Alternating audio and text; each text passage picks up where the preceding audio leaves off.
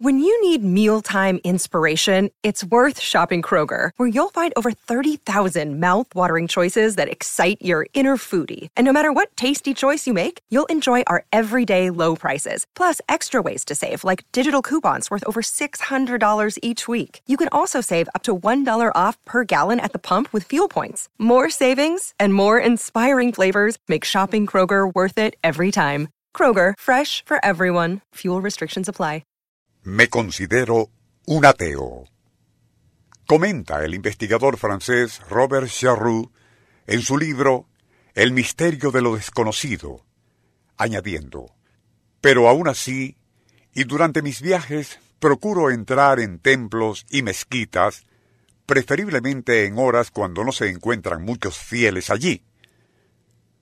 Parecerá descabellado, pero siempre he sostenido que el interior de un templo podría ser comparado a una especie de gran estación receptora y emisora, donde la intensa fe, así como meditación y plegarias de los creyentes que allí acuden, se elevan convertidas en ondas que resuenan en la misma frecuencia de la armonía cósmica que rige al universo.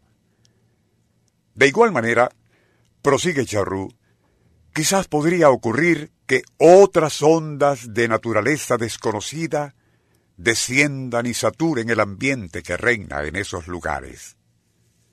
Así, y dejando correr la imaginación, las antenas que recogen y envían tales emanaciones serían las empinadas torres y espiras que caracterizan a esos lugares de recogimiento y meditación. Movistar, estamos donde tú estás. El Circuito Éxitos presenta Nuestro insólito universo. Cinco minutos recorriendo nuestro mundo sorprendente. Una producción nacional independiente de Rafael Silva. Certificado número 3664.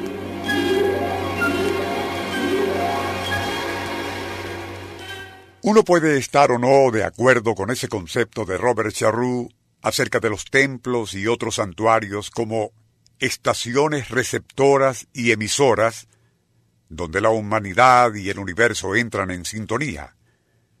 Pero aún el más rabioso escéptico por lo menos reconocerá que suena atractivo.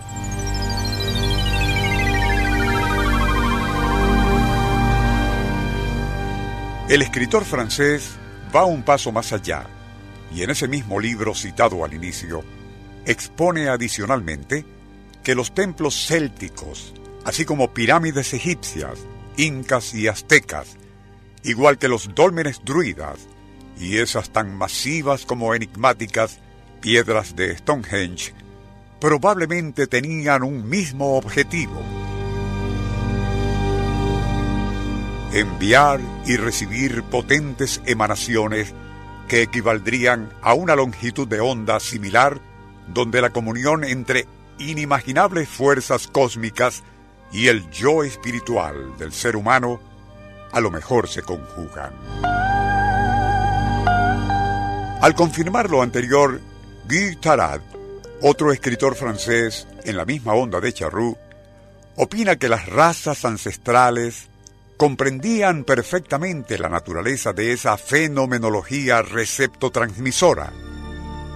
Así, y deliberadamente, construían en la medida de sus posibilidades los equivalentes a radiofaros, como una forma intuitiva de sintonizar y absorber algo de unas inmensas mareas cósmicas de naturaleza tan inescrutable como poderosas.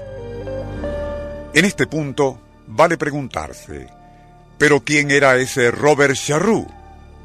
¿Tiene sentido todo lo que expone? Especialmente, y como él mismo lo reconoce, siendo un ateo.